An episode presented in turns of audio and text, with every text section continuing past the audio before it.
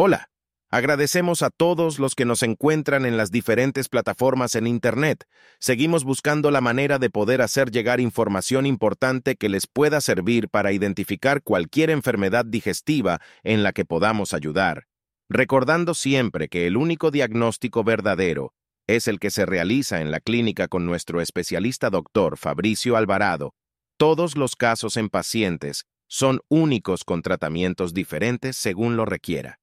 Para poder informar más en este podcast, hablaremos del procedimiento diagnóstico principal para detectar cualquier enfermedad de nuestro estómago o de nuestro aparato digestivo. Hoy hablaremos de la endoscopía superior. La endoscopía digestiva superior es un examen médico que permite visualizar el interior del tracto gastrointestinal superior, compuesto por el esófago, el estómago y el duodeno.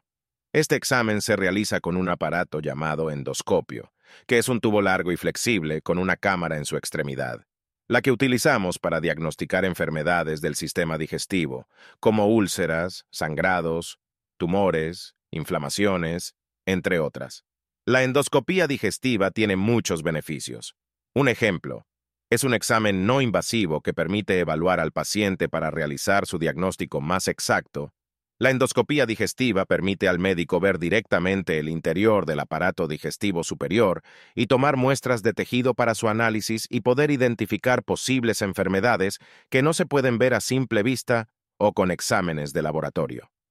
También se puede utilizar para curar problemas de enfermedades muy conocidas como úlceras o varices sangrantes, estas últimas causantes de hemorragias comúnmente llamados sangrados. Es importante saber que es un diagnóstico que no da complicaciones al paciente y que es totalmente seguro para diagnosticar enfermedades. Tanto su procedimiento como la preparación es de corto tiempo y muy fácil. Para prepararse para una endoscopía digestiva, es necesario seguir algunas instrucciones como por ejemplo un ayuno absoluto durante 12 horas antes del examen. También se recomienda evitar algunos medicamentos y suplementos antes del examen si es que el paciente los USA, los cuales se evaluaran mediante una consulta médica previa al examen, esto significa que nuestro debe proporcionar instrucciones específicas sobre cómo prepararse para el examen. Durante la endoscopía digestiva superior, nuestro paciente se acuesta en una camilla y se le administra sedación. Esto es poner a dormir a nuestro paciente. Muchas veces se confunde como anestesia lo que pareciera similar, pero no es así teniendo la seguridad que un médico auxiliar especializado es el encargado de esta tarea. El verdadero procedimiento de examen de endoscopía lo realiza nuestro especialista en la clínica. Cabe mencionar que la amplia experiencia de miles de endoscopías realizadas da seguridad al paciente que tiene la mejor opción. Entonces el doctor Fabricio Alvarado, gastroenterólogo y endoscopista, inserta el endoscopio por la boca del paciente y lo guía hacia el tracto gastrointestinal superior, en donde mediante esta tecnología puede visualizar en cámaras el estado real del interior de nuestro aparato digestivo, empezando por la boca hasta llegar al estómago. Si en el transcurso de esta evaluación de todos los órganos se encuentra alguna duda de posible enfermedad en Dr. Fabricio, puede tomar muestras de tejido para su análisis en laboratorios o directamente hacer un procedimiento para corregir o tratar problemas como úlceras o varices o sangrados durante el examen. Como decimos, la endoscopía digestiva se utiliza para diagnosticar enfermedades del sistema digestivo, como úlceras, sangrados, tumores, inflamaciones, entre otras.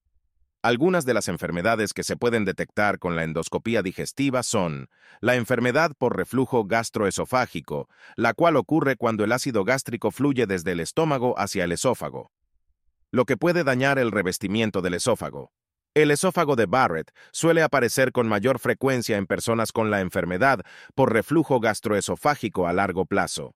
Esto es una regurgitación crónica de ácido desde el estómago hasta el esófago inferior de forma constante. El esófago de Barrett se relaciona con un aumento en el riesgo de contraer cáncer de esófago. Otras enfermedades que producen las úlceras son identificadas y resultas con las endoscopías digestivas que pueden detectar inflamación dentro del tracto gastrointestinal superior, las que incluye inflamación del duodeno, del esófago, gastritis y otras que pueden producir heridas y sangrados. Con la endoscopía también ayudamos a detectar cáncer en los órganos del tracto gastrointestinal, tema que platicaremos en podcast posteriores. Invitamos a visitar nuestros canales para saber más sobre todos los temas relacionados con tu salud. Durante la endoscopía digestiva superior, nuestro paciente se acuesta en una camilla y se le administra sedación. Esto es poner a dormir a nuestro paciente. Muchas veces se confunde como anestesia lo que pareciera similar, pero no es así teniendo la seguridad que un médico auxiliar especializado es el encargado de esta tarea. El verdadero procedimiento de examen de endoscopía lo realiza nuestro especialista en la clínica. Cabe mencionar que la amplia experiencia de miles de endoscopías realizadas da seguridad al paciente que tiene la mejor opción. Entonces el doctor Fabricio Alvarado, gastroenterólogo y endoscopista, inserta el endoscopio por la boca del paciente y lo guía hacia el tracto gastrointestinal superior, en donde mediante esta tecnología puede visualizar en cámaras el estado real del interior de nuestro aparato digestivo, empezando por la boca hasta llegar al estómago, si en el transcurso de esta evaluación de todos los órganos se encuentra alguna duda de posible enfermedad en Dr. Fabricio, puede tomar muestras de tejido para su análisis en laboratorios o directamente hacer un procedimiento para corregir o tratar problemas como úlceras o varices o sangrados durante el examen.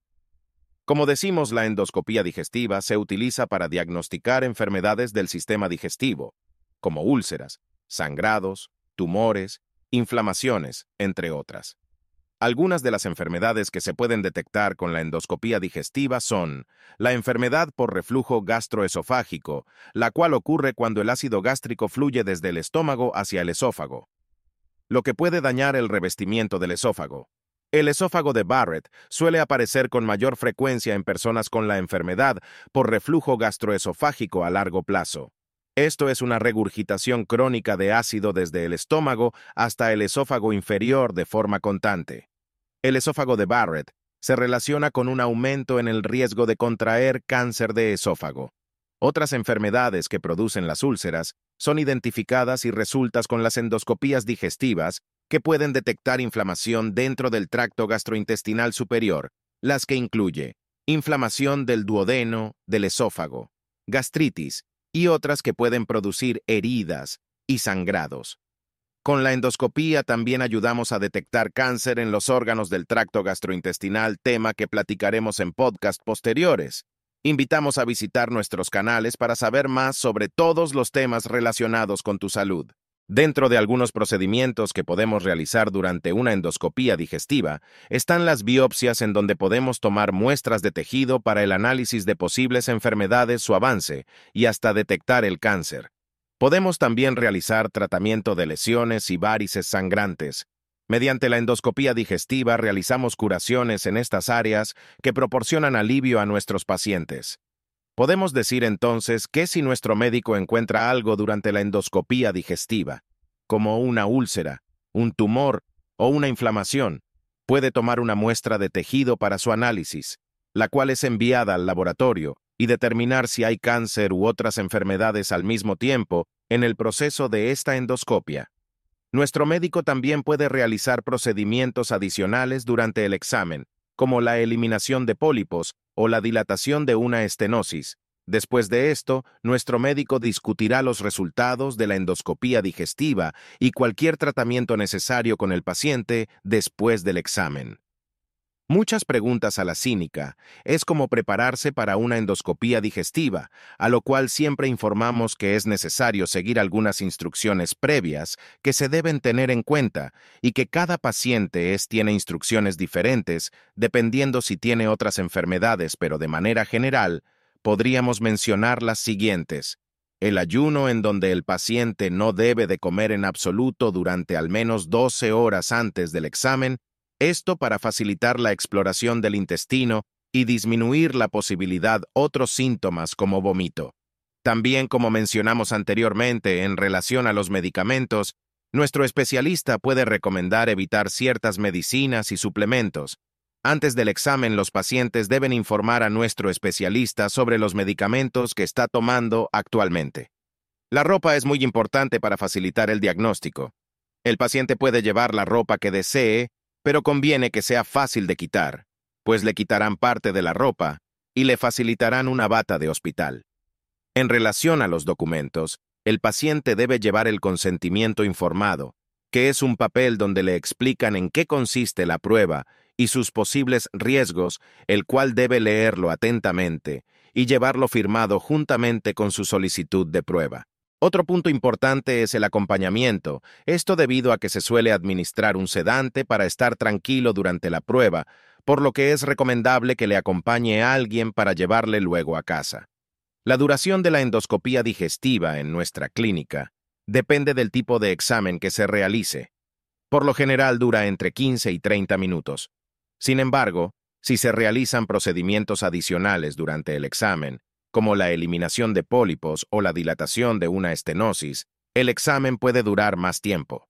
Después de la endoscopía digestiva, nuestro paciente puede sentirse somnoliento debido a la sedación que se le administró durante el examen, y que por lo general se recomienda que el paciente descanse durante el resto del día después del examen y evite conducir o realizar actividades que requieran atención hasta que los efectos de la sedación hayan desaparecido por completo. Cualquier duda puedes escribirnos por Internet o pedir una cita con gusto, te atenderemos y así poder ayudarte a estar bien. Te invitamos como siempre a ver todo el material que hacemos para ti en todas nuestras plataformas, otros podcasts y videos que hacemos y poderte informar más para poder tomar la decisión de visitar nuestra clínica.